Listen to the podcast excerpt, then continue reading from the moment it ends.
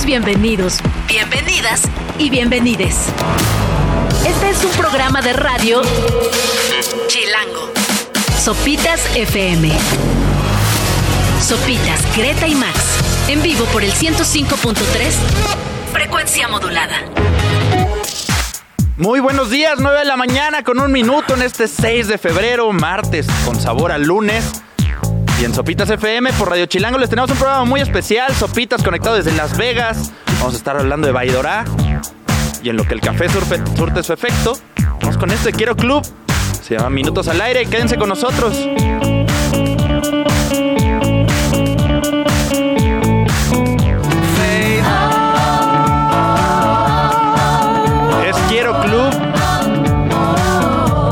De aire y justo lo que necesitamos para reconectarnos después de un fin de semana largo de puente. Y sopitas después de varias horas de viaje, ¿cómo te trata Las Vegas? Muy bien, querido Max, muy buenos días, felices transmitiendo desde Las Vegas, semana del Super Bowl. Siento que hacía siglos no hacíamos programa. O sea, fue un fin de semana largo, pero en mi mente es como si hubiera sido larguísimo. es que entre el vuelo y todo lo que has estado cubriendo por allá traen una pachanga. Sí, ha sido, ha sido muy intenso y además justo han pasado muchas cosas en este largo fin de semana, ¿no? Desde, vaya, obviamente la victoria del Arsenal contra el Liverpool en la Premier League. Directo, agredir, eh, caray. y, y, bueno, o sea, el viernes que nos vimos no había este, corridas de toros, luego el fin de semana ya hubo corridas de toros. Eh, ajá, semana previa al Super Bowl y bueno, pues listo desde Las Vegas también con toda la semana que nos espera. Ayer en la noche fuimos al Opening Night, que es este evento eh, monstruoso que hace la NFL y que además es justo con el que inician oficialmente las actividades de la semana del Super Bowl en el estadio, con los dos equipos, miles de eh, asistentes tanto del público como periodistas de todas partes del mundo y ahí anduvimos regalando eh, Friendship Bracelet a los jugadores de Kansas City y de San Francisco. Queríamos descubrir cuáles eran Swifties de verdad y bueno, ya verán el video en Instagram, pero curiosamente todos los jugadores de Kansas City son Swifties y ninguno de San Francisco. Sí, pues sí, ya, ya era, era aliarse con el rival, ¿no? No se iban a dejar. Exacto. Hubo, hubo, uno nada más que dijo, bueno, yo sí la escuchaba, pero cuando era country, ¿no? Además, como dices, pasaron tantas cosas este fin de semana que hasta Taylor Swift anunció un nuevo álbum, ¿no? Claro, es cierto, es cierto, los Grammys, por supuesto, toda la razón, Max, sí, que además fue este, una entrega de los Grammys muy especial, ¿no? Con varios momentos por ahí eh, muy especiales, la aparición de Celine Dion, el eh, mensaje ahí, dos, tres raro de Jay-Z, ¿no? Diciendo de nunca le han dado el Grammy mejor disco a mi señora, ¿no? Este, a mi esposa. Ajá, sí siéntese, señor. Sí, no, fue una pachanga. Normalmente los Grammys pasan así por su irrelevancia, pero este fin de semana sucedieron un montón de cosas. Arrestaron a Killer Mike. También. después de recibir tres premios, Swift anunció su nuevo disco que se llama The Tortured Poets Department, que si lo traduces al español parece canción de panda, de panda, ¿no? El departamento de los poetas torturados. Totalmente. Sí, sí. Y por ahí también eh, Miley Cyrus recibió su primer Grammy en la historia. Que es curioso, yo hubiera pensado que ya tenía uno. Que tenía alguno, ¿verdad? Realmente, sí.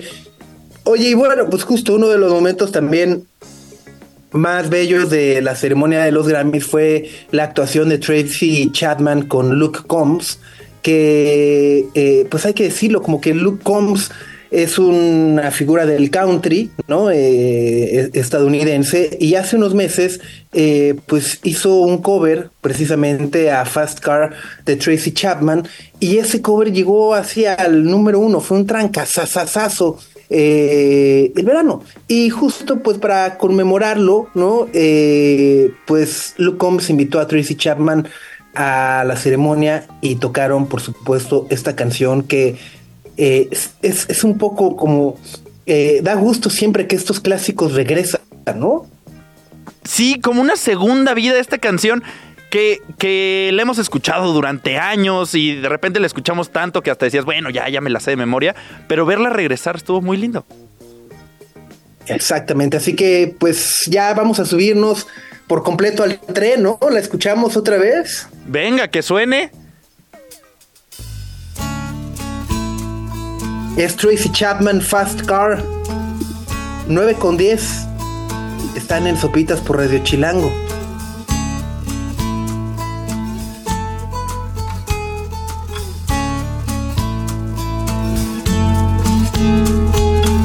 You get a fast car. I want a ticket to an Es Tracy Chapman, la canción es Fast Car. Se estrenó en abril de 1988. Y en febrero de 2024. ¿Qué estabas está- haciendo en aquello? En, en el 88. ¿En dónde estabas? No, pues, No, ajá, o sea, volando entre cigüeñas, creo. en Ni encargado estaba. Wow. Wow. Qué duro, qué duro, qué duro, qué duro. Eh, wow. Eh, en- en o sea, Cuauhtémoc Cárdenas ya era candidato a la presidencia de México y tú todavía no nacías, Max. Así es, ¿no? De 1988 era un. era- Sí, pasaba sí. de todo. Ajá. Sí, ven, to- to- totalmente. O sea, es como si los que tenemos 40 años nos hubieran puesto uno de los Doors ahorita. Básicamente. Ándale. Exacto, estaba sonando Fast Car mientras se le cayó el sistema Bartlett y así. Ajá, exacto, sí, mientras sí. Esa traía de fondo. ¿No? Totalmente. Pero sigue siendo Bueno, pues, recibida con mucho cariño. Por acá ya en YouTube, Carla Trujillo, Tracy Chapman para el Cora. Totalmente. Es que es una gran, gran, gran, gran canción, totalmente. Me, me, eh, insisto, me gusta mucho que estos clasicazos regresen a, a estar de moda. Sí, se siente bonito. Aparte, esta, esta es muy, muy buena, particularmente. Y la historia de Tracy Chapman es bonita. Eh, está, está chida, está chida. Mira los Sí, Grammys, uno sí. pensando que a nadie le iban a importar. Y ya nos trajeron acá. A, a todos. Yo, yo confieso que sí los vi, ¿eh? O sea, hacía mucho que no los veía, pero dije, a ver, me los voy a echar. Estuvieron muy, muy, muy entretenidos. Pero bueno, 9 de la mañana con 16 minutos. Ya platicábamos de todo lo que ocurrió en este largo fin de semana y también otra de las noticias que ayer llamaron la atención fue el anuncio que se hace desde el Palacio de Buckingham Max en torno a la salud del rey Carlos, que anunció que tiene cáncer. Sí, está muy rudo. Anunciaron que tiene cáncer. No se especificó, el Palacio de Buckingham no dijo exactamente qué tipo de cáncer tiene, pero fue descubierto de- después de un proceso médico que le hicieron en la próstata. Entonces se especula que podría ser de ese estilo. Y eh, dijeron que va a frenar todas sus apariciones públicas, pero que se va a mantener en funciones. Ok, o sea, va a seguir este, firmando cheques y papeles y, y, no mandando mails y cualquier cosa estoy ahí en el WhatsApp. Exacto, cualquier cosa que haga el rey, que no sabemos bien qué es, no sabemos si también es recibir uvas así directo en la boca, pero exacto, va a estar chambeando supuestamente. Tienen una junta semanal con el primer ministro, ¿no? Es una parte de su trabajo muy importante Ajá. y supuestamente esa junta va a seguir sucediendo en persona. A menos que los doctores le digan lo contrario, pero de cajón ya no va a tener apariciones públicas el rey Carlos III del Reino Unido. Híjole, o sea, pobre, ¿no? Y, bueno, pues obviamente además justo él y todas las personas que eh, están atravesando por una circunstancia similar de salud, pero eh, justo, el- recuerdo haber leído en el comunicado de Buckingham que parte de la decisión de hacer público eh, eh, su estado de salud y, y- y- y dar a conocer al mundo que ha empezado un tratamiento contra el cáncer es, por una parte, evitar rumores, pero por la otra también justo como generar eh, eh, esa conciencia entre otros pacientes de cáncer en el mundo y un poco de empatía, ¿no? Exacto, como mostrar su tratamiento público y llega en un momento muy complicado porque no tiene ni un año de que fue su coronación. Su coronación fue en mayo del año pasado, entonces llevaba escasos 10, 8 meses al frente del Reino Unido cuando llega este anuncio que pues lo tendrá en la banca un rato. Eh, exacto, ¿no? Y bueno, ya eh, el príncipe William calienta en la banca, ¿no? Ajá. Este, eh, y, bueno, y, y bueno, Harry también, eh, o sea, ya le, le avisó a sus dos hijos, van a, van a eh, reunirse en el Reino Unido, etcétera, etcétera, ¿no? Exacto. Eh, el príncipe Gales, que es William, está con su padre, según anunció Buckingham Palace, y el príncipe Harry, que es el duque de Sussex, solo habló por teléfono y va a viajar en el reino, al Reino Unido en los próximos días. Ahí está. Luego, eh, en otros chismes de el otro lado del charco, también ayer arrancó el juicio de Dani Alves. ¿Te acuerdas de Dani Alves que lleva más de un año en la cárcel en Barcelona, acusado de abusar sexualmente de una chica eh, en una fiesta de fin de año del 2022? Pues bueno, eh, parece que el jugador ha cambiado varias veces sus versiones sobre lo que ocurrió en esa discoteca y finalmente el día de ayer arrancó el juicio donde, bueno, pues la víctima ratifica que Dani Alves la violó, ¿no? Eh, y bueno, pues las, las imágenes ves al exjugador brasileño en el banquillo de los acusados, cabizbajo, escuchando justo pues, la declaración de la víctima que dice, bueno, pues ratifica que el deportista la violó en esta discoteca el 31 de diciembre del 2022 y eh, por si fuera poco, bueno, pues también varios testigos, entre ellos había varios empleados de esta discoteca, eh, pues negaron como esta versión de que el jugador iba bebido y que las amigas que acompañaban a la chava, este, eh, etcétera, etcétera, ¿no? O sea, como que no pinta la cosa bien para, para Dani Alves. Y bueno, obviamente eh,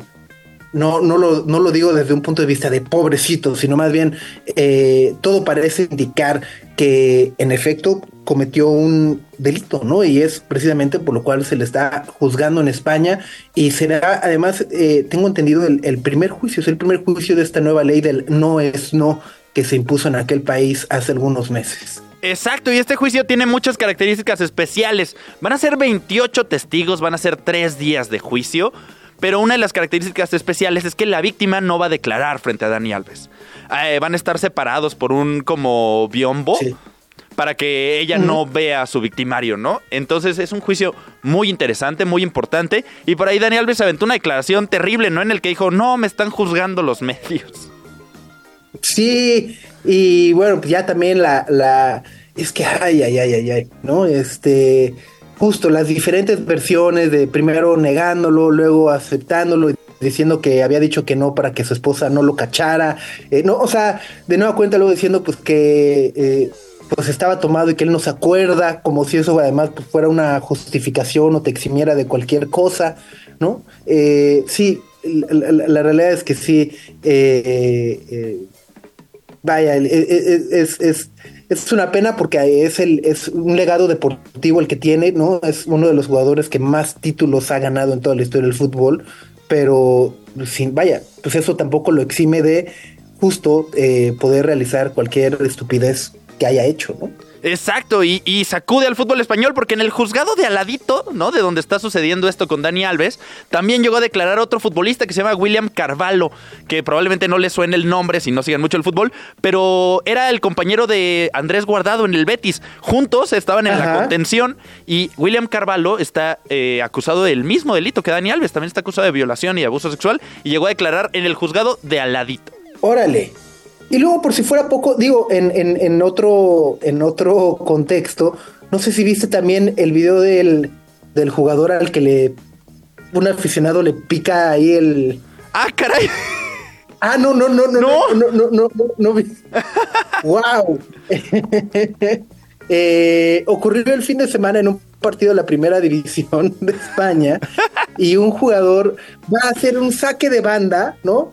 Y en eso un aficionado, literal, le pica la, le pica las nalgas. O sea, le mete la mano ahí, o sea, el dedo así de, ¿no?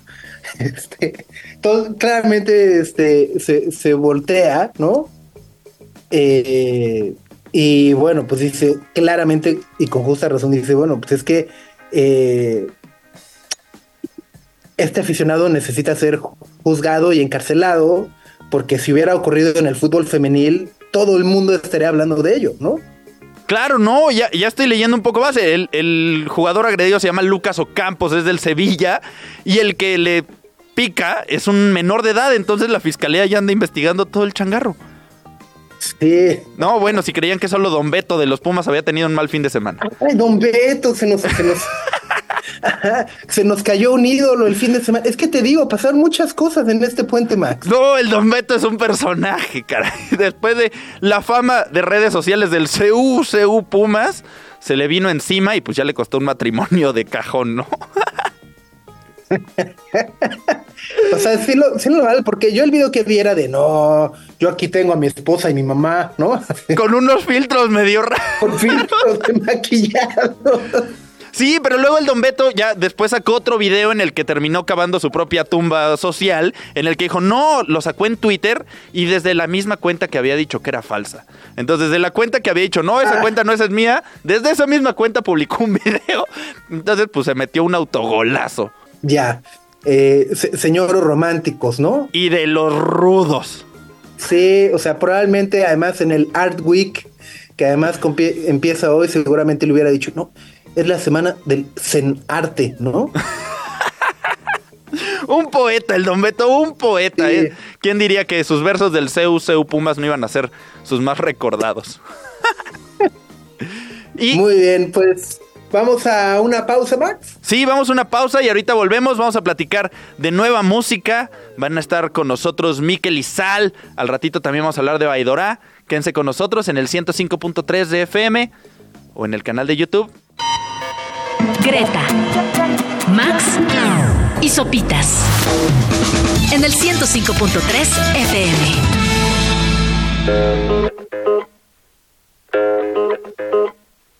A pesar de todo, de la forma en la que terminó. 9.32 de la mañana, Sopitas FM en el 105.3. En la transmisión de YouTube.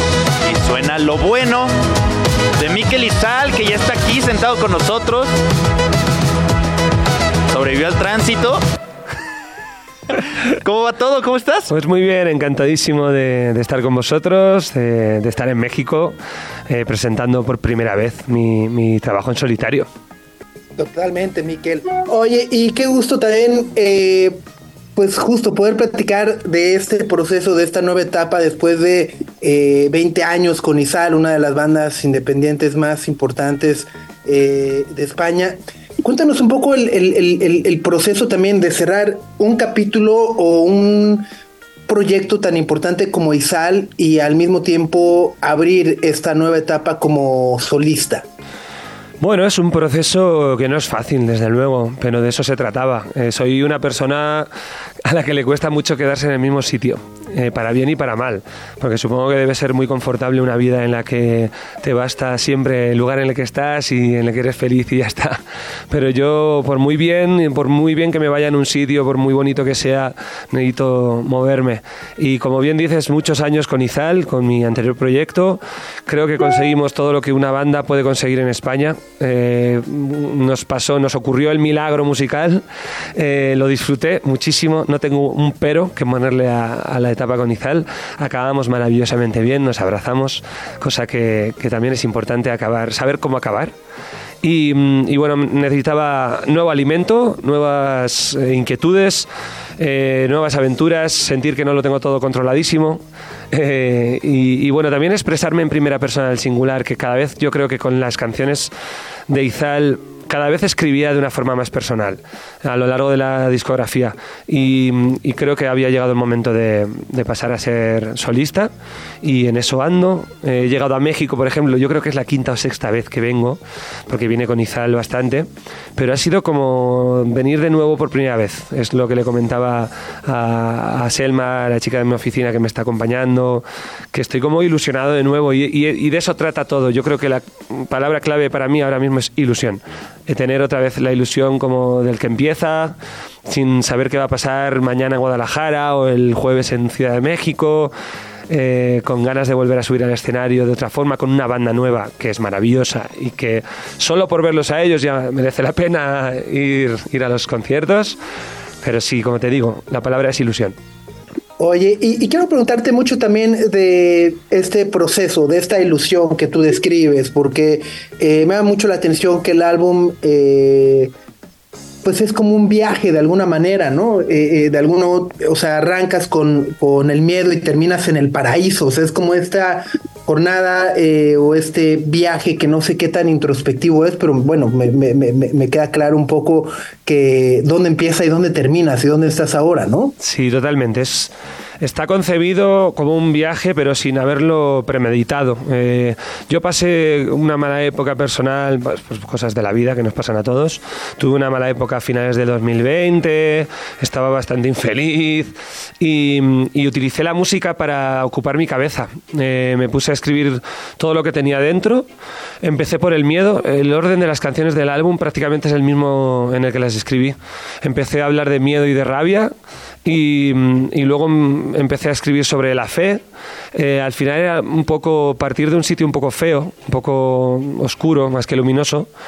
Pero durante ese trayecto que duró para mí dos meses y medio de composición, el último tema del disco es El Paraíso. Y es que realmente me salvó, la escritura de este disco me, puso en mi sitio un poco. Eh, saqué fuera todo lo que tenía dentro, lo convertí en algo bello para mí, eh, cosas feas y cosas bonitas, pero todo hicieron un conjunto bello, un camino que, que, no había pensado escribir, pero así salió y me parece que es, no puede ser más auténtico este disco, es, es no, no, ni siquiera sabía qué iba a hacer con estas canciones. En aquel momento acababa de grabar el último tema, el último álbum de Izal.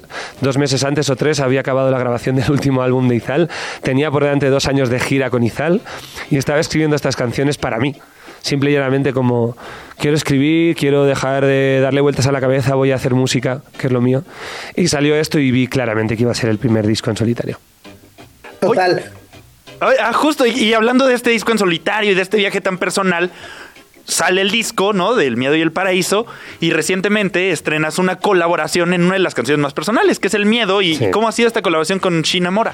Pues la China Mora es una artista de música electrónica, hard techno, o sea, nada que ver. Muy distinto. Nada que ver conmigo.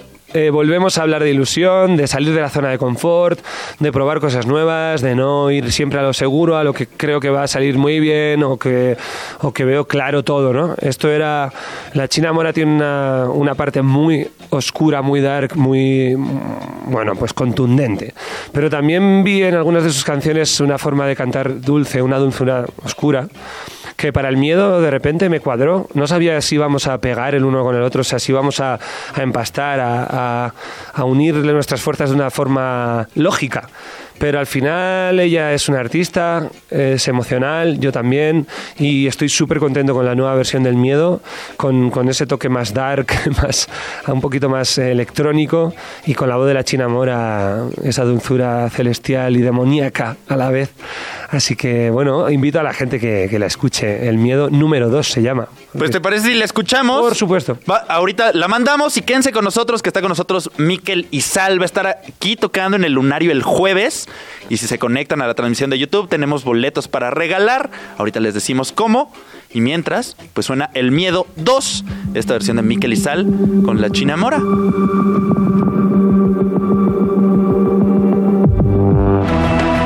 Suena Miquel y Sal acompañado de la China Mora en esta reversión del Miedo que se llama El Miedo 2. Salió muy bien la colaboración. Sí, la verdad es que ya te digo, no sabía mm, cómo iba, ni cómo iba a salir, ni cómo la gente, eh, mis seguidores, mis seguidoras iban a, a, ver esta colaboración tan atípica, tan, tan poco lógica o obvia para mí como con una artista electrónica, pero al final la música para mí son emociones. Esta canción me emocionó muchísimo con la China y, creo que a, mi gente lo mismo, tal cual. Si algo emociona, si algo toca, si algo te dice algo, ¿qué más da eh, si está una artista electrónica al lado o si está un mariachi? Buenísimo. Oye, Miquel, y cuéntanos un poco de eh, El Grito, eh, que también es uno de los singles que has lanzado de este álbum, eh, porque además me parece, después de escuchar este proceso de composición, el, lugar en donde estabas, cómo te vas a, a la playa dos meses y medio, y de alguna u otra manera eh, es la catarsis, ¿no? Es un álbum catártico. Me parece que el grito o gritar siempre es parte importante de poder desahogar todo lo que está ahí dentro. Total. De hecho, para mí el grito es yo creo, un poco el resumen del, del álbum. Es, eh, es por qué hago este álbum. Es para gritarlo todo, en lo bueno y lo malo. O sea, no, no solo lo negativo, también eso. También hablo de la fe, también hablo de llegar al paraíso, porque tarde o temprano, por muy mal que estés, hay que tener la fe de que estarás mejor y luego volverás a estar peor, porque la vida es larga y pasan cosas. Pero sí, el grito era un poco, ¿por qué estoy haciendo esto? Eh, gritar un poco lo que tenía dentro, como tú bien has dicho, como catarsis, como terapia, eh, como símbolo también de que no nos guardemos todo dentro. Eh, se lo contemos a nuestra familia, a nuestros amigos, al terapeuta, si te lo puedes permitir. En fin, sacarlo fuera, no quedártelo. Yo soy del norte de España, soy vasco, y los vascos tenemos fama, y yo creo que fama merecida, de ser un poquito fríos, nos lo guardamos todo, digamos que no compartimos eh, sentimientos con mucha facilidad. Quizá en el sur de España se, se comparten con mayor facilidad, nosotros somos más mm, reservados. Yo soy, creo, la excepción de mis colegas, de mis amigos, soy bastante abierto, pero creo que guardártelo todo y masticártelo sin, sin tener un contraste de otra opinión, sin que alguien que te quiere te, te diga qué opina de todo lo que te está pasando, ver que no estás solo, ver que le pasa a todo el mundo las mismas historias. O sea, yo que soy un cantante de rock, eh, hablando de todo esto, me pasa lo mismo que a mis colegas que son ingenieros, periodistas, eh, cada uno con su profesión. Y todos tenemos miedos, todos tenemos épocas de mierda, todos pensamos que, que solo nos pasa a nosotros algunas cosas. Todos somos muy parecidos, hay que compartir. Compartir es vivir. Y, y hablando de compartir, pues estás aquí en México, primero compartiendo tu disco nuevo y también una presentación en vivo. Aquí en la Ciudad de México es este jueves en el Lunario. Exacto. Será la segunda vez, porque la primera es mañana en Guadalajara, que toco en, esta, en este nuevo proyecto. Estreno proyecto en México, estreno camino eh, en México. Eh, es un símbolo, es una especie de... Tengo ganas de que sepa México que, que en esta nueva aventura en solitario para mí es importante y me parecía bonito el símbolo de, arrancar aquí, de por primera vez tocar las canciones de este disco y también eh, una selección de canciones de, la anterior etapa de Izal, eh, que, que- que he cambiado un poco la producción y demás, pues tocar, empezar aquí en México como diciendo, hey, que estoy aquí. ¿Os acordáis de mí? Pues me vais a tener por aquí mucho. Ah, pues aprovechando que vamos a tener, nos traes un regalo acá a todos los que estén conectados en el YouTube de Sopitas o que nos anden siguiendo en el 105.3 de FM. Hay tres boletos dobles para acompañarte este jueves en el Lunario. Lo único que tienen que hacer es escribirnos en el chat de YouTube, pásenos su cuenta de Instagram o un mail para conectarlos y por ahí se los estaremos contando a las tres primeras personas que nos escriban para que vayan ellos y un acompañante a escucharte este jueves en el Lunario. ¿A qué hora abren puertas? Pues no tengo ni idea. Eso lo lleva Selma, que es la, la chica de prensa, que es maravillosa, hace un trabajo espectacular. Yo solo sé que hoy empezaba a las 8 de la mañana la prensa y la acabo a las 8 de la noche. Eso es. Ah, no, pues vamos para largo entonces. Vamos para largo, sí. Pero bueno, 7 de la tarde yo, yo supongo aprox. No tomen mi palabra como, como, como ley porque no lo sé. Pero por ahí andará. Perfecto, pues entonces escríbanos en YouTube para ir a ver a Miquel Izal este jueves 8 de febrero en el Lunario. Y vamos a mandar a una rola, una más. Muchas gracias por acompañarnos. Ha sido un placer, de verdad. Un placer, Miquel. Pues vamos con el grito.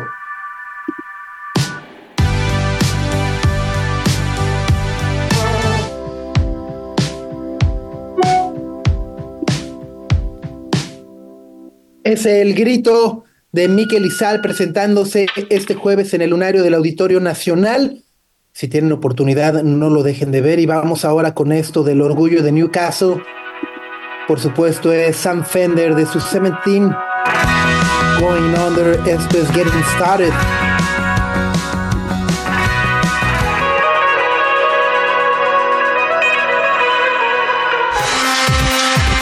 Lo que no sabías que necesitas saber. Sopitas FM.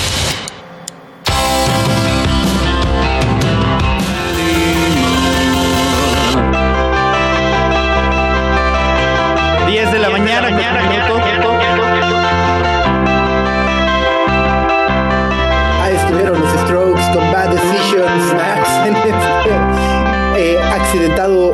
que sabe a martes. arrancar la semana. Por ahí, gracias a todos los que se están conectando en YouTube. Tere, Jonathan, Sandra. Por ahí, Jonathan pregunta que dónde está Greg, que ya vio Past Lives este fin de semana. Y contarles que anda en una masterclass con Denis Villeneuve, hablando de Dune. Creo que.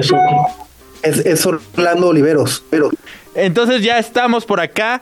Al ratito vamos a estar hablando con Baidorá para contarles todos de este festival que se acerca a las estacas. Y uno de los anuncios también de este fin de semana más importantes, mis subs. Ahora sí ya sabemos cuántos partidos nos llegan en el Mundial del 2026. Va a haber cinco juegos en el Azteca. Entonces, de esos cinco juegos en el Azteca, en lo que se reconectan desde las Aztecas, les voy contando. La selección mexicana va a tener dos juegos aquí. Uno de fase de grupos. La segunda fecha, la selección la va a jugar en Guadalajara. Y el tercer partido de fase de grupos también va a ser en el Estadio Azteca. Ya después hay un 16 de final y uno de octavos de final. Que si México pasa, los jugará por acá. Y la final del Mundial la mandaron a New Jersey. Entonces ya sabemos un poquito, podemos irnos aventurando al mundial. No sé ustedes qué opinen, pero yo voy a ir a que sea un Kazajistán, Afganistán al Estadio Azteca en el Mundial de 2026. Mientras vamos con más música. Esto es de Loren Kramer, un artista visual de Nueva York, muy interesante. La rueda se llama Hollywood Boulevard. Ya volvemos en Sopitas FM por el 105.3 de Radio Chilango para contarles todos los detalles de Baidora.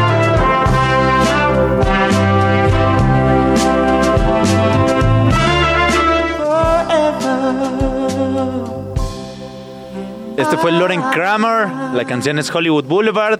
Son las 10 de la mañana con 7 minutos en este martes con sabor a lunes. Y con todos los problemas de un lunes también, pero pronto se van a acabar porque ya estamos en la recta final y se acerca Baidora, mínimo para que nos pegue el sol, subs. un poquito, por favor, porque acá en Vegas ha estado lloviendo y toda la semana va a llover, lo cual es eh, inusitado. Que llueva en el desierto es una locura y obviamente nadie está preparado. Entonces ha sido muy divertido estos días eh, estarnos mojando ahí afuera del estadio y demás. Exacto, y tú en Las Vegas y yo traigo un color lagartija así de guardado en la oficina bárbaro, pero por eso está con nosotros y ya llegó aquí a la cabina Íñigo Villamil, director general de Baidora, ¿cómo estás? Hola, buenos días a ambos. Eh, ¿Todo bien por acá? Gracias por recibirme. Oye, pues ya la cuenta regresiva para la edición 2018 de Baidora, cuéntanos. Eh, África Express y por supuesto además eh, las, la- la- las demás actividades por ahí que tienen preparadas. Sí, pues, este, ¿por dónde empiezo? Eh, África Express ha sido todo un viaje, coordinar y verlo acontecer está siendo muy emocionante. Se está desenvolviendo súper bonito, le estamos echando ganas a documentar también lo que va a pasar ahí porque creo que es un suceso que irrepetible. Creo que es algo que es difícil ver en escena. Ha sucedido muy pocas veces en la historia y es un show distinto. eh, distinto, es un show improvisado. Eh, no es un show, un concierto al que vas a escuchar las canciones de tu artista favorito y te las sabes y las coreas, sino que vas a escuchar o vas a ver más bien una experiencia de improvisación de músicos de, de altísimo nivel. Entonces está muy emocionante verlo, verlo desenvolverse. Está genial. Oye, y que eh, ya se avecina, ¿no? O sea, ya están. Las fechas exactas son, eh, déjame lo veo por acá, 17. Sí. Eh, ¿Qué y todavía quedan boletos. Pero hay varias dudas que me han estado surgiendo y han surgido en redes sociales. Como si alguien, ah, exacto, si alguien todavía no tiene su boleto para Baidora, ¿qué boletos quedan disponibles? Y el hospedaje, porque también hay un camping por ahí. Sí, eh, bueno, de boletos todavía tenemos, ya- los llamamos half weekend y full weekend. Ajá. Este, los half weekend te dan eh, entrada el sábado y el domingo y el full weekend te deja entrar desde el viernes. Eh, puedes ir el viernes, sábado y domingo, te estés quedando en las estacas o no. Hay mu- muchas opciones de campamento y glamping también. Abrimos un hotelito ahí de glamp, de tiendas pues ya puestas para que llegues a, a dormirte nada más y no tengas que poner tu camp. Porque luego todo el mundo anda batallando para poner el suyo. Exacto, entonces mejor llegar y ya tener a tu camita y tus cobijas y tu, y tu, cobi- y, y tu almohadita. Eh, tenemos también un hotel, eh, teníamos también un hotel, pero bueno, todo esto desgraciadamente para los que nos escuchan ya se acabó. Y lo único que queda disponible es un campamento que llamamos Camp Onyx, que es un campamento súper lindo con albercas y con, y con baños muy cómodos. Y es lo único que queda on-site. Fuera de eso, la gente puede seguir yendo el día eh, o quedarse por ahí en la comarca. Estamos cerca de Cocoyoc, Ticumán, Yautepec, Tepoztlán, Cuernavaca. Entonces, eh, una casita de vacaciones bastará. Totalmente. Oye, Íñigo, y al respecto, justo, muchas personas eh, preguntan sobre la transportación, no, no partiendo de la Ciudad de México, sino justo si me quedo en Cocoyoc, si me quedo en Cuautla, en Tepos, eh, hay transporte, hay, debo llevar mi coche y hay donde estacionarse. ¿Cómo, cómo, cómo funcionará esa parte? Sí, eh, bueno, al lugar llegan taxis y Ubers, eh, entonces no es, tan, no es tan complicado como parecería. Eh, tal vez tarde el Uber porque estamos lejos de los pueblos cercanos, eh, pero llega. Eh, lo recomendable es llevar un coche, tenemos estacionamiento más que suficiente y si llevan coche, desde luego tener un conductor designado para irse con cuidado en la carretera. Eh, pero son todas esas las opciones de llegar. En caso de que quieran venir de la Ciudad de México, también vendemos autobuses ida y vuelta, que son muy prácticos. Te dejan en la entrada del festival y tienen salidas múltiples. Eh, te puedes regresar el sábado en la noche o el domingo en la mañana o incluso hasta el lunes en la mañana si, si te quieres quedar a la fiesta que tenemos el domingo con Segón, que va a estar muy divertida, por cierto. Buenísimo. Oye, y, y hay otra parte que, que creo que no se habla tanto de Baidora, pero a mí me parece fascinante, que son eh, las instalaciones artísticas que siempre buscan poner y que complementan la, la, la experiencia. Cuéntanos un poco justo de la alineación para este año de esa parte eh, de instalaciones de arte dentro de Baidora. Claro, eh, pues nada, no, no, no, hicimos Baidora para divertirnos más que para otra cosa. Y este, y pues es como este lienzo en blanco donde podemos construir cosas. Eh, y entonces, ¿por qué no invitar artistas colabora, a colaborar? Eh, buscamos sobre todo artistas que puedan construir piezas monumentales, eh, porque difícilmente te encuentras lugares, no, no, no son piezas de arte de galería ni de museo, son piezas de arte de festival, que te permiten experimentar de manera distinta, eh, son piezas efímeras que se construyen y después se, o sea, viven por uno o dos días y después dejan de existir. Eh, y entonces invitamos a artistas que, que les interese ese, ese formato de, de piezas de arte eh, y las sembramos por todo el festival y creo que suman una, un, ángulo lindo eh, de la experiencia de fin de semana, que es pues música desde luego, con escenografías lindas, pero también arte. eh, y también naturaleza, disfrutar del parque, ¿no? Eh, que por sí mismo es, eh, es un goce. Esa parte te quería preguntar porque una- un gran atractivo de Baidora es ir a las estacas, echarte un clavado, estar en las albercas que te pegue el sol. Pero tienen una parte muy interesante en su página que casi tampoco se habla, que se llama Baidora Sostenible. Y es el cuidado de este mismo parque, que aunque sí es un parque pues de atracción, un parque al que pagas tu entrada, también es un lugar natural, ¿no? El río llega desde las aguas del Popo y este asunto. Entonces quería ver cómo, cómo han trabajado esta parte de cuidar el espacio en el que llevan a cabo un festival. Claro, eh, hemos ido aprendiendo con los años y de la mano de, la administración del parque, eh, pues conforme el festival ha ido creciendo, nosotros lo hemos tenido que modificar a las condiciones eh, apropiadas del parque. Finalmente sí es un santuario de animales y, y- y plantas, entonces eh, nos hemos vuelto más conscientes de eso conforme ha evolucionado el festival y queremos hacer a nuestro público más consciente de eso también. Desde luego está prohibidísimo dañar el parque en cualquier manera. Eh, nuestra intención es dejarlo incluso mejor de lo que lo encontramos. Hay algunas cosas inevitables como dañar el pasto porque pues, está caminando mucha gente, ¿no? Eh, pero sí nos podemos alejar de zonas sensibles donde hay animalitos eh, vivos, que es su casa. Entonces hemos ido alejando los escenarios de estas zonas más sensibles eh, y reconfigurando el festival para acomodarlo a, las posibilidades del parque. Eh, quizás el más grande cambio que estamos haciendo este año, para información de todos, la verdad es que a todos los que les digo les gusta la idea, este, es que vamos a hacer el festival un poco más pequeño en cantidad de gente. Eh, antes recibíamos 11 mil personas y ahora vamos a, a- recibir a 10. Antes recibíamos a 12 mil personas, ahora vamos a recibir a 10. Y eso es muy intencional eh, y es para desaturar un poco el espacio, que todos estemos más a gusto, que durmamos. Además vamos a dormir bajo las palmas ahora. Eh, vamos a reconfigurar el festival, vamos a mover los escenarios donde están los campamentos, los campamentos donde están los escenarios.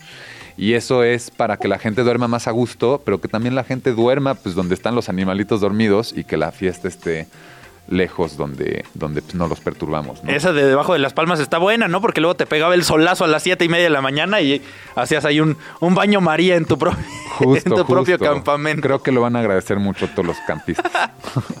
Oye, cu- cu- cuéntanos un poco, ah, ah, eh, nos mencionabas justo todo lo que ha sido el proceso de armar Africa Express y bueno, pues vaya, vemos la lista de colaboraciones, hay muchos eh, actos nacionales, mexicanos, ¿cómo ha sido ese proceso también de contactarlos, invitarlos, sumarlos? Eh, y por el otro lado también con, con- el proyecto, eh, justo el recibirlos y abrazarlos para esta nueva eh, etapa que, que parece ser pues muy especial, porque al final del día no solamente es África, sino también se están sumando músicos latinoamericanos y mexicanos. Sí, justo. Y esa creo que siempre fue la intención de, de- del grupo eh, de Africa Express, que encabeza Damon Albarn. eh, venir a, Latinoamérica a colaborar con artistas latinos. Eh, Africa Express nace originalmente pues, de este deseo de descubrir a músicos contemporáneos africanos y reunirnos en este ambiente colaborativo y de improvisación para crear música juntos no exclusivamente eh, músicos africanos, en colaboración sobre todo en el pasado con músicos anglosajones. Eh, nosotros hemos estado en busca de este proyecto, creemos que es muy compatible con toda la filosofía de Baidora, con nuestro estilo de curaduría, hemos estado tras de ellos muchos años.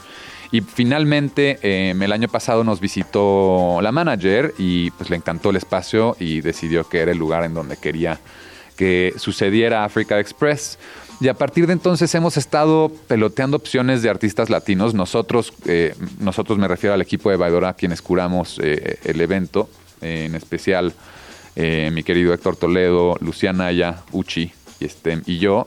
Hemos estado compartiendo artistas latinos para ver quiénes les interesa y, y ha, y ha empezado este diálogo con ellos en donde ellos han ido seleccionando e invitando artistas.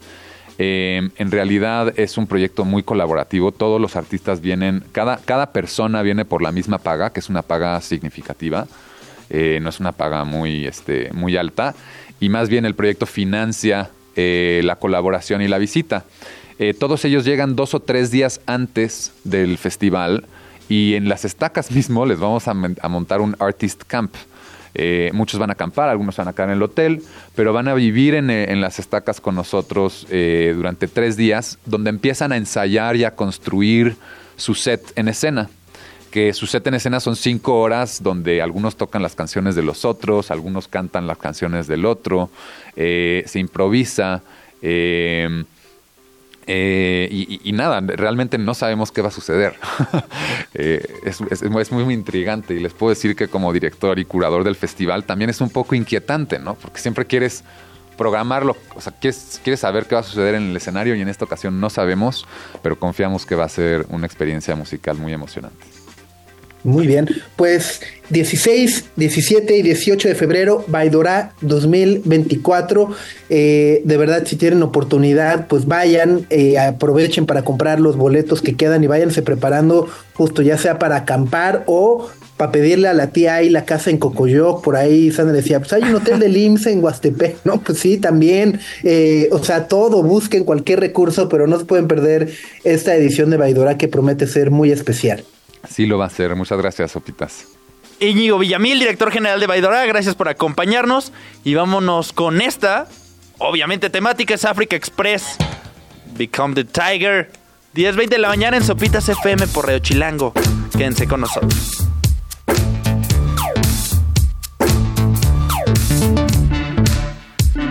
Become the Tiger. Africa Express que va a estar en Baidora el sábado 17 de febrero desde las estacas. Y nosotros seguimos con más música. Hablando de llegadas sorpresivas, vamos con algo de los Sutons, que desde Liverpool anunciaron en este 2024 su primer disco desde el 2008. Este es el sencillo que lo acompaña, Creeping on the Dance Floor.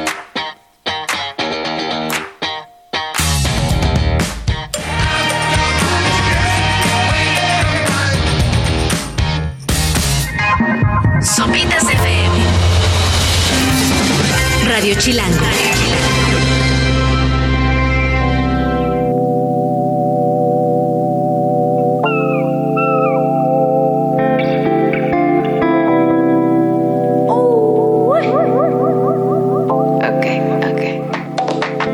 Miedo que Fabiola Reina y Sumo Hair con su proyecto que se llama Reina Tropical. La canción es Ya va a pasar, estrenada en este 2024. Subs. Y ya va a pasar, ya va a pasar ahora sí el Mundial.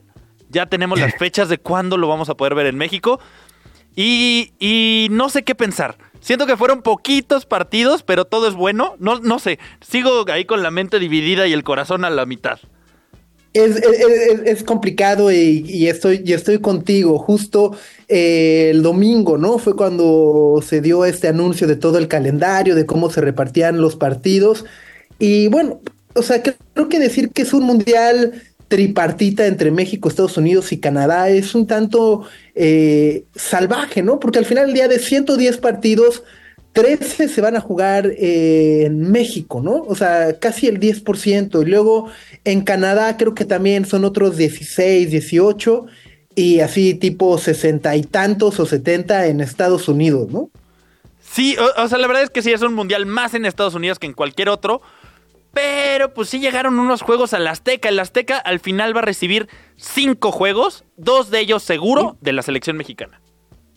Exacto, y que esa es la otra parte, ¿no? Que eh, vaya, tanto se ha hablado de la remodelación del Estadio Azteca que lo llevan cerrando desde el 2022.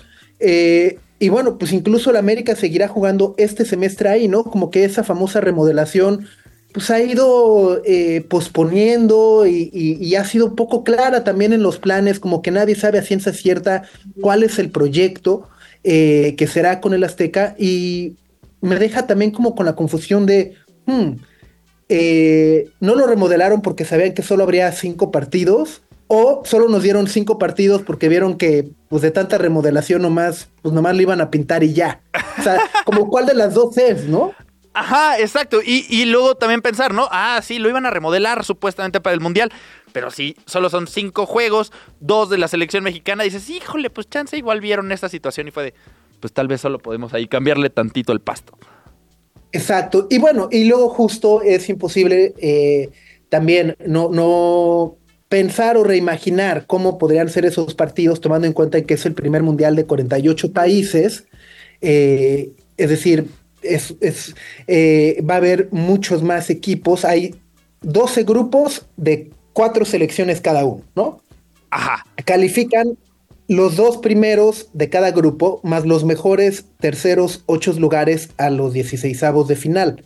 O sea, entonces, claro, ves los memes de México contra Burkina Faso en el, en el Azteca y dices, pues, eh. o sea, nos- también no sabemos a ciencia cierta si esos partidos o esos rivales son realmente lo que imaginábamos de ver a México en un mundial en el Azteca, ¿no? O sea, como te imaginas si el México-Alemania, así México-Brasil, ¿no?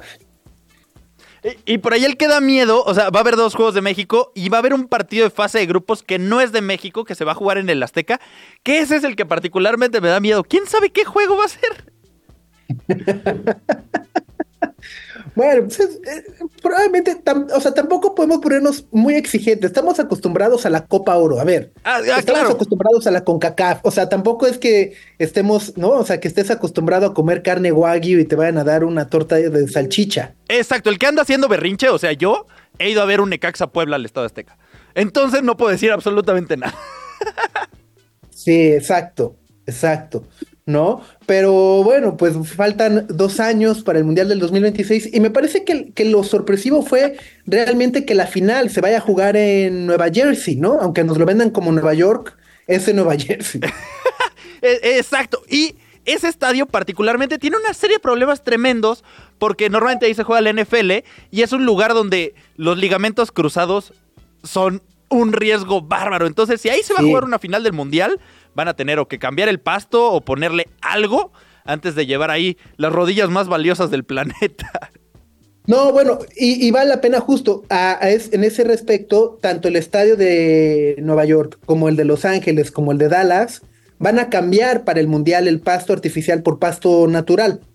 eh, lo cual también me parece un poco eh, un desperdicio de dinero de que lo vayan a cambiar nada más para el Mundial en vez de ya cambiarlo para siempre, ¿no? Eh, pero bueno, pues vaya, al menos en esa parte podemos estar tranquilos eh, de que solo Aaron Rodgers y compañía son los que se van a lesionar. Los de, los de soccer jugarán en pasto natural. Sí, los del NFL sí iban a hacer una revolución. Si ven que cambian el pasto ahí nomás para el soccer, va- van a enojarse bastante. Pero entonces, esas son las fechas de la Copa del Mundo 2026. Estábamos hablando mucho del Azteca, que va a recibir cinco juegos, pero también si nos escuchan en Guadalajara, el Akron va a tener cuatro partidos, uno de ellos de la selección mexicana, y el BBVA de Monterrey va a recibir también cuatro juegos, eso sí, no de la selección, ¿verdad? Pero pues igual chance les llevan allí a Estados Unidos, total, les gusta más. Pues ya, ya, ya veremos, ¿no? Por lo pronto, justo eh, este año la Copa Oro y la Copa América servirán también como pruebas para Estados Unidos, ¿no?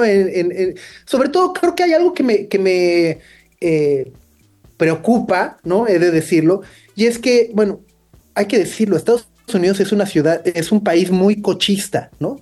Entonces, en temas de transporte, o sea, llegar a los estadios no está tan fácil, eh, no- o sea, no es de te tomas el tren ligero y te bajas ahí en, en Tasqueña, ¿no?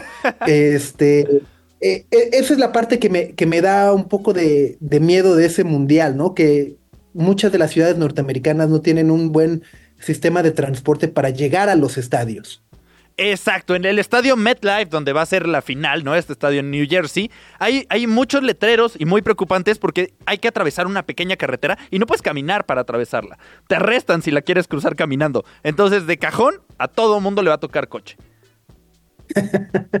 Totalmente. Pero bueno, pues ya estaremos. Y, y bueno, ¿en cuánto va a estar el hospedaje en Nueva York para el fin de semana de la final? Vaya, si de por sí Nueva York es una de las ciudades más caras para hospedarte, imagínate fin de semana del Mundial del 2026, así un cuarto de hotel ahí en Central Park. No, va a ser una locura. Aparte, el 2026 faltan como dos años y si le sumas la inflación, no. Ya, ya, pelas, pelas, Ent- ir pelas. ahorrando desde ahorita. No, por, por acá eh, Martelo dice, obvio, nunca tuve la esperanza de que la final fuera en México. ¿No? Bueno, El- bueno. La inauguración sí queda acá. Ya, si nos queremos Sí. ver el vaso medio lleno. no, Jonathan Mercado dice, pensé que la final sería en el SoFi, queda más cerca de ese. Sí, en el de Los Ángeles, que también durante muchos meses se especuló si iban a tener partidos o no. Había un tema ahí administrativo de que había que Sí, se han especulado mucho dónde van los partidos. También hay unas sedes que no se esperaban, pero sí fueron apareciendo. Por ahí la ciudad de Las Vegas es, es también una duda, ¿no? Sí, que por, lo, que por lo pronto ahora no habrá, ¿no? No habrá Eh, en Las Vegas. no. Y le estaban poniendo como una de las capitales del deporte, que es donde estás tú esperando el Super Bowl. Pues esa no es una de las sedes en el Mundial de 2026. Exacto, pero bueno, pues eh, lo que sí ya hay fechas para ir armando ahí el, el- el calendario, ¿no? De, de- del 9 de junio al 18 de julio. Ajá, exactamente. Ahí está. Todo un mes. Para irle poniendo tachecín. Con 48 equipos, 12 grupos de 4 equipos cada uno. O sea, vas a ver un montón de invitados. México califica automático, porque mira qué nivel no traíamos. Entonces, todo amable. Ahí está. Pues vamos con música, que es el Bombay Bicycle Club.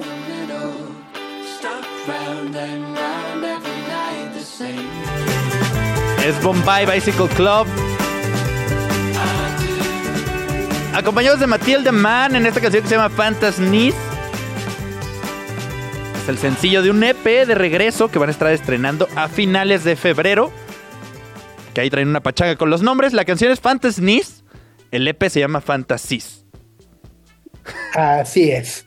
Ahí está. Bueno, pues es semana corta, martes con sabor a lunes, ya lo decías, Max. Y bueno, el día de ayer justo se conmemoró el Día de la Constitución. Y en ese marco es que el presidente se eh, desahogó o, ahora sí que sacó del armario cualquier cantidad de archivos, folders y propuestas para lanzar una serie de reformas que eh, parece que son mucho más llamativas en título de lo que realmente terminan siendo en nuestra vida diaria, Max.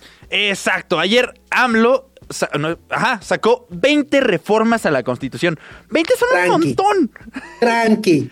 O sea, reformas a la constitución, o sea, como si fueran sincronizadas. Exacto, yo, ajá, no haces 20 tortillas ni de chiste, pues él sacó 20 reformas a la Constitución de Guamazo. Tocan un poco todos los temas, pero como dices, muchas son, pues no tan importantes en la vida diaria, en el sentido que solo cambian unas cuantas palabras de la Constitución. Particularmente por ahí hay una que es una reforma a la salud, que cuando la prometió fue de, ah, pues esta es una reforma a la Constitución que asegura y garantiza salud a todos los mexicanos. Ya cuando ves la reforma en sí, son 26 cuartillas para agregarle una línea a la Constitución, al artículo 4. Ok. ¿Y, y, qué es lo que, lo que cambia, por ejemplo? O no. Eh, eh, en realidad, pues esa, reforma, particularmente la de Constitución, que es una de 20, agrega un párrafo en el que dice que el Estado tiene que garantizarle a las personas medicamentos y operaciones y cualquier tratamiento médico, que era algo que ya existía. ¿no? Solo hace explícitos algunos pequeños detalles. También hay una muy importante, o por ahí, que, que puede importarle a muchas personas que nos escuchen, es que van a prohibir los vapeadores en la Constitución, si es una de las reformas que se aprueba.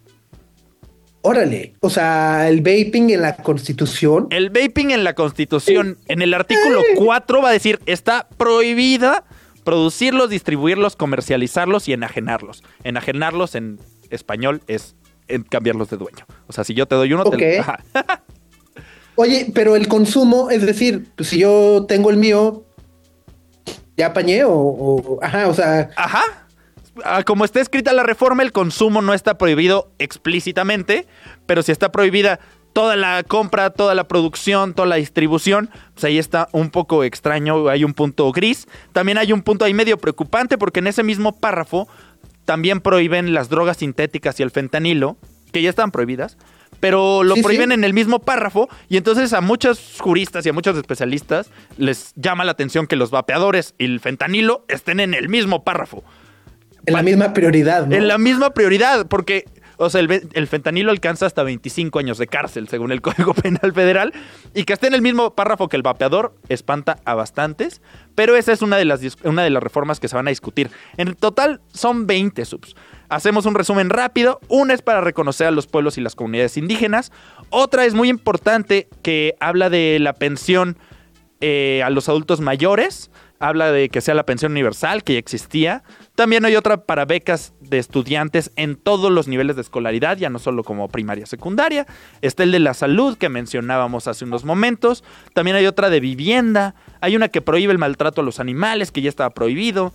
Hay una que prohíbe el maíz transgénico y el fracking, que el fracking se ha realizado durante todo este sexenio. El fracking es una manera de obtener eh, recursos con minería de agua que rompe las piedras, entonces es como curiosa y dañina para el ambiente.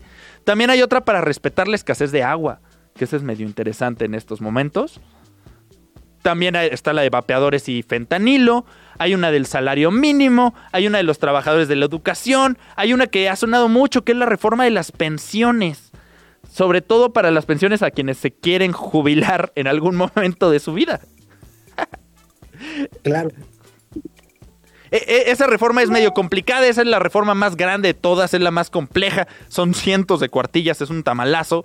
Eh, tiene ahí varios asuntos importantes, habla de cantidades, habla de cuánto dinero se puede llevar en la pensión si sucede, pero también habla de cómo se van a costear estas pensiones y ahí no quedó muy claro.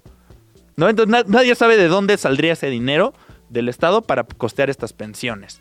También está... Dime, dime. Y, y- y pasa un poco, eh, vaya, claramente no soy experto ni mucho menos, pero pasa un poco que eh, a estas alturas de la vida, lo que, lo que muchos nos preguntamos no es un poco lo que dice el papel, sino la manera en la que se ejecuta, ya sea justo el dar mejores pensiones o el meter a la cárcel a quien trafica con fentanilo, ¿no? O sea, es decir, puede haber muchas leyes y muchas regulaciones, pero el problema hoy en día parece más en la ejecución que en lo que está en papel, ¿no? Exacto. Eh, muchas de estas reformas tienen esas dificultades, que son cambios en el papel y a la hora de llevarlo a la práctica se pueden atorar. Hay de trenes de pasajeros, hay de reducción de gastos de los partidos políticos, hay para desaparecer a los plurinominales, hay para desaparecer órganos autónomos, hay para cambiar el poder judicial. Mira, me estoy quedando sin aire, no más de leerlas, imagínate cuántas son. También hay una de austeridad republicana que vuelve a proponer que nadie gane más que el presidente. Y hay una del militarismo que transfiere toda la Guardia Nacional a la Sedena. Tranqui. Tranqui. Tranqui. Nada más 20 reformas a la Constitución. No, no, pues ya, ¿no? Este, ahí se la, se la llevó tranqui el presidente. Sí, no, mi, mi acordeón es de dos cuartillas, tú dirás. Pues en fin, y bueno, ¿qué es lo que sigue? Se, eh, o sea, estas propuestas, ¿dónde se discuten primero y, qué es lo que tendría que pasar? ¿Se discuten las 20 de jalón o tienen que ir una por una y de las 20 a lo mejor se aprueban 5 y otras 15 no? O, sea, ¿cómo funciona eso? Justo como lo dijiste. Primero se van a discutir de una en una, se van a discutir todas por separado, todas a su ritmo, y todas empiezan a discutirse en la Cámara de Diputados. El punto más importante es que como son reformas a la Constitución, se requiere mayoría calificada, que son más del 66% de los votos. Entonces van a tener que haber muchos diálogos entre los partidos. ¿No? O sea, solo con, con las, la- los votantes o los legisladores de Morena o del del partido del presidente no alcanzan esos 66%. Entonces, para que alguna se apruebe, va a tener que haber diálogo y acuerdos entre todos los partidos políticos, a ver qué sucede por ahí. Son 20, empiezan en la Cámara de Diputados y van a empezar a discutirse pues prácticamente desde ya. Hoy ya están en la Gaceta Parlamentaria de la Cámara de Diputados, entonces pues tienen chamba. Totalmente. Y bueno, pues entonces nos espera un año intenso, 6 de febrero, y si las elecciones no iba a ser lo suficientemente entretenido y caótico, bueno, pues ahora agregarle estas negociaciones que seguramente se pondrán áspiras. ¿no? se van a poner de a peso. Ya desde hoy se andan peleando. Si alguien vio la mañanera, lo siento mucho, pero seguro se estuvieron peleando también. Fueron horas, horas de discusiones, hay horas de PowerPoints y horas y horas de documentos para revisar. Ahorita nos reíamos un poco, ahorita hablábamos un resumen rápido, pero son reformas a la Constitución, entonces hay que verlas punto por punto, no solo agarrarnos a griteríos, entonces son interesantes. Totalmente. Pues Max, momento de despedirnos con, esta, con estas noticias. Nos despedimos por el día de hoy. hasta Sudey sin pulmón. Pero muchas gracias, Subs. Un abrazo hasta Las Vegas. Gracias a todos los que nos acompañaron en el- la transmisión de YouTube, en redes sociales o en el 105.3 de FM. Y nos vemos mañanita. Así es, que tengan muy buen martes. Gracias a todos. Adiós. Aquí termina. Aquí termina. Sopitas FM. Sopitas, Greta y Max. Lunes a viernes, 9 a 11 de la mañana, Radio Chilango 105.3. Frecuencia modulada. Radio Chilango, Radio Chilango 105.3 FM. La radio que... Viene, viene.